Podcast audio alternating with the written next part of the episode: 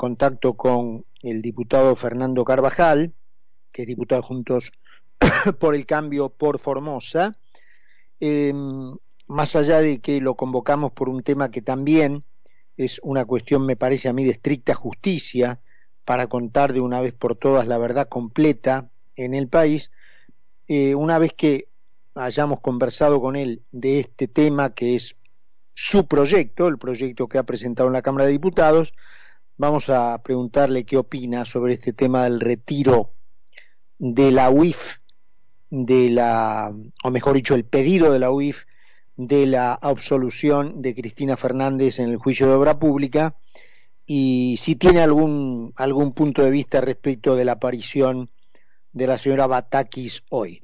Fernando, ¿cómo le va? Aquí Carlos Mira en concepto. Buenas noches, Carlos, ¿cómo te va? Un gusto para mí. Igualmente, igualmente, Fernando. Bueno, eh, obviamente, eh, para mi modo de ver, creo que a propósito, desde hace ya unas cuantas décadas, en la Argentina se ha torcido el, rumbo de la historia y con toda intención se ha procurado transmitirle fundamentalmente a las nuevas generaciones una versión mentirosa de esa historia y detrás de esa mentira, bueno, han quedado muchas injusticias, ¿no es cierto?, respecto de lo que fueron los tremendos años 70 en el país. Y creo que usted está por hacer algo o ha hecho algo para por lo menos en, en alguna medida intentar remediar algo. Me gustaría que me lo contara, por favor. Cómo no. Eh, mira, eh, primero vamos a, ponerlo en contexto histórico. Lo que sucedió acá en Formosa fue que el 5 de, octubre de 1975, eh, en plena época de, la guerrilla de los montoneros, del ERP, etcétera. Gobierno democrático, Fernando. Eh, claro, era presidente justamente María Estela Martínez de Perón y esto hace toda la diferencia más allá de cualquier consideración que podamos tener desde el punto de vista político e ideológico, lo cierto es que este fue un ataque de una organización guerrillera contra un regimiento en pleno gobierno constitucional y los soldados que estaban en el regimiento con mucha valentía y heroísmo eh, dieron una batalla, pelearon y este y de hecho bueno en gran medida lograron repeler el, el intento de copamiento.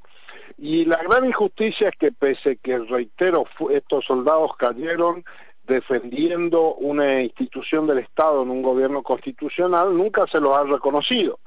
Sí se ha reconocido a los atacantes, y yo aclaro en esto que desde mi percepción y como militante de los derechos humanos, yo creo que está bien que se haya indemnizado a quienes han sido víctimas de violaciones a los derechos por parte del terrorismo de Estado, pero creo que con igual paradigma y desde la mirada de la Constitución y de la mirada de la legalidad, por supuesto que también hay que reconocer a quienes lucharon defendiendo esa legalidad y no hay que permitir que las anteojidas ideológicas o las miradas políticas sectarias nos hagan tener diferente vara para medir las cuestiones según las mayores o menores simpatías que nos genera uno y otro bando en esa época tan dura y tan cruenta y que le costó tanta sangre al pueblo argentino. Entonces, ni es admisible el terrorismo de Estado, pero tampoco era admisible que en un gobierno constitucional se utilizara la violencia para atacar a un gobierno constitucional, reitero, más allá que era un pésimo gobierno, pero era una expresión de la legalidad y la constitucionalidad y había que haber buscado una salida de otro tipo. Entonces, estos soldados, inclusive hay también oficiales de la policía de la provincia de Formosa que cayeron, nunca han sido ni indemnizados ni siquiera reconocidos. Y por eso es que hemos presentado un proyecto, que lo he hecho también con el diputado Urjaile de Formosa. En realidad es una idea y una propuesta que hace muchos años que viene tratando de imponerse en el Congreso de la Nación y que paradójicamente el peronismo este, viene oponiéndose pese a que ellos han estado en los dos lados de, estas peleas. ¿no? Tal cual, tal cual. Eh, ¿Y concretamente en qué consistiría el reconocimiento, Fernando?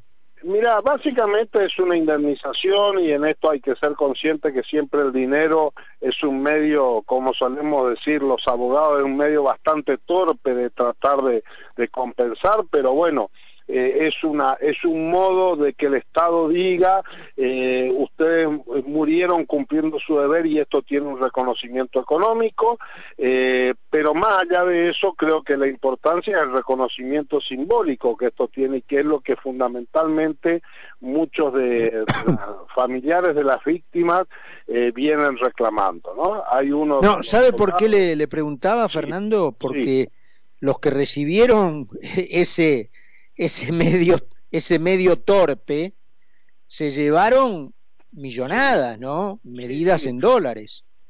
Sí, en este caso no va a ser tanto, hemos tomado una fórmula que es, es un... A ver, pues solo para poner en tema, hay un decreto de la época de Macri, del final de su gobierno, que ya estableció esta indemnización. Sin embargo, lamentablemente fue muy sobre el final del gobierno y por supuesto el actual tampoco ha tenido ningún gesto de eh, avanzar con ese reconocimiento. De todos modos, nosotros hemos insistido en el proyecto de ley con, en los mismos términos económicos que tiene este DNU, pero fundamentalmente porque entendemos de que la reparación de vida no es solamente en términos materiales, sino es también simbólicos y, parece nos, y por eso nos parece que tiene que ser el Congreso de la Nación el que dicte una ley dando este reconocimiento para dejar claro de que es el pueblo argentino a través de sus representantes quien rinde los honores a quienes defendieron la Constitución y el Estado de Derecho. Ahora, ¿esto estaría limitado al caso de Formosa, Fernando, o, sería...? Sí, sí. Esto está limitado al, al caso de Formosa concretamente, y que son los, porque son soldados que cayeron estando bajo bandera algunos oficiales, pero la mayoría eran conscriptos, porque, bueno, e, esto lo, cuesta, lo cuenta muy bien Seferino Reato en, su libro, ¿no? De que eh, los que se quedaban en general en el cuartel los fines de semana, que fue cuando sucede el ataque, eran los conscriptos de las zonas más alejadas de, la provincia, ¿no? Los más pobres entre los pobres. Ellos fueron los que se quedaron y ellos fueron los que dieron este maravilloso testimonio de, lucha desde el lugar en que la historia los puso y, estuvieron dispuestos a pelear y a dar su vida por defender las instituciones de la democracia. Esto es lo que no queremos que se bastardee con miradas ideológicas o con prejuicios de, ningún tipo y lo que nos parece que hay que recordar y que acá en la, en la provincia de Formosa es algo que está muy, muy metido en el sentimiento del pueblo formoseño y hay que reivindicarlo y valorarlo pero en principio está limitado a, este episodio. Claro, esto se lo dejo como, como idea, ¿no? Lo, interesante sería que pudiera hacerse eh, una legislación abarcativa, ¿no? Y que todos los que estén dentro de esta misma caracterización, pero en toda la Argentina, también tuvieran un reconocimiento, ¿no?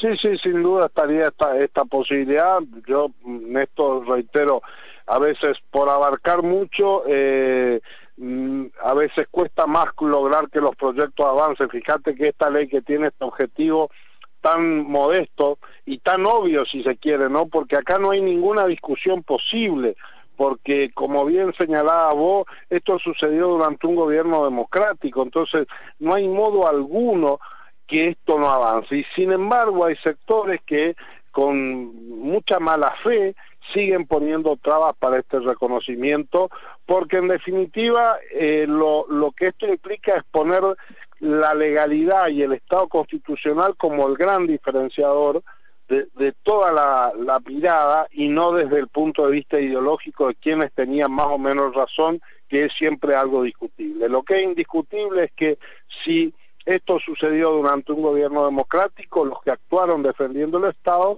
lo hicieron eh, a favor de la ley y la Constitución.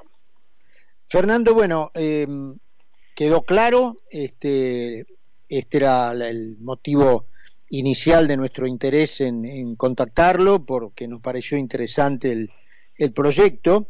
Pero bueno, lo saco un minutito, lo aprovecho, digamos, incluso usted mismo en su calidad, usted mismo decían mencionaba su calidad de abogado, em, y le pregunto por dos temas de hoy, ¿no? ¿Qué le pareció en principio Esta, este pedido de absolución por parte de la UIF de la señora de Kirchner en el caso de vialidad? y es un acto supremo de obsecuencia y jurídicamente creo que han incurrido posiblemente en un delito que es el incumplimiento de los deberes de funcionario público. La UIF está obligada a y es eventualmente administrador y, y, quien debe recibir los fondos que se recuperen derivados de la corrupción. A mí me ha tocado intervenir cuando ejercía la magistratura en algunos casos donde justamente la UIF con mucho ahínco discutía que querían todos los fondos que se habían recuperado de la corrupción en la provincia del Chaco, ¿no? Y resulta verdaderamente inaceptable que cuando se está discutiendo por miles de millones de pesos los funcionarios de la UIF tengan esta actitud vergonzante. Pero bueno, no se puede esperar de otra cosa, lamentablemente esto es lo que hace el kirchnerismo del gobierno, utiliza las instituciones del Estado para tratar de que la corrupción eh, salga exitosa y por eso es tan importante seguir dando las peleas en todos los ámbitos para lograr que se instaure el Estado de Derecho. Es un acto vergonzoso y posiblemente delitos penales. Y la última, eh, también lo adelantábamos cuando lo presentábamos, si tuvo oportunidad de, escuchar eh, hoy muy temprano a la ministra Batakis y si eventualmente eh, en, en, la coalición conversaron el tema, ¿qué les pareció?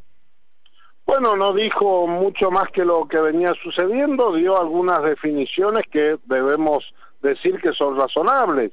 Sí, se, hablar de eh, no seguir con el déficit fiscal en el medio de una coalición de gobierno que hay sectores la sesión pasada en diputados que estaban todos con el ridículo cartelito del salario básico universal cuando son ellos los que están en el gobierno y estaban haciendo de, de sindicalistas, no eran todos, claro, era el grupo de, de los kirchneristas extremos, frente a esto... Habría que dárselo a ellos el salario básico universal. Claro, claro, exactamente. Este, la verdad es que fue un mensaje racional. Ahora, el problema es que es muy con gusto a poco, porque no hay un plan de gobierno, no hay un plan de control inflacionario, no hay medidas concretas y lo más grave de todo es que persiste el estado de incertidumbre y de falta de conducción política.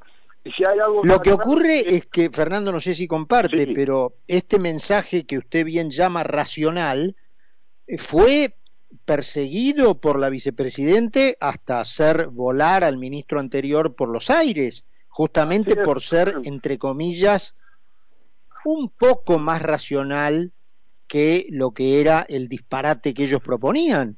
Entonces, ¿qué puede esperar uno?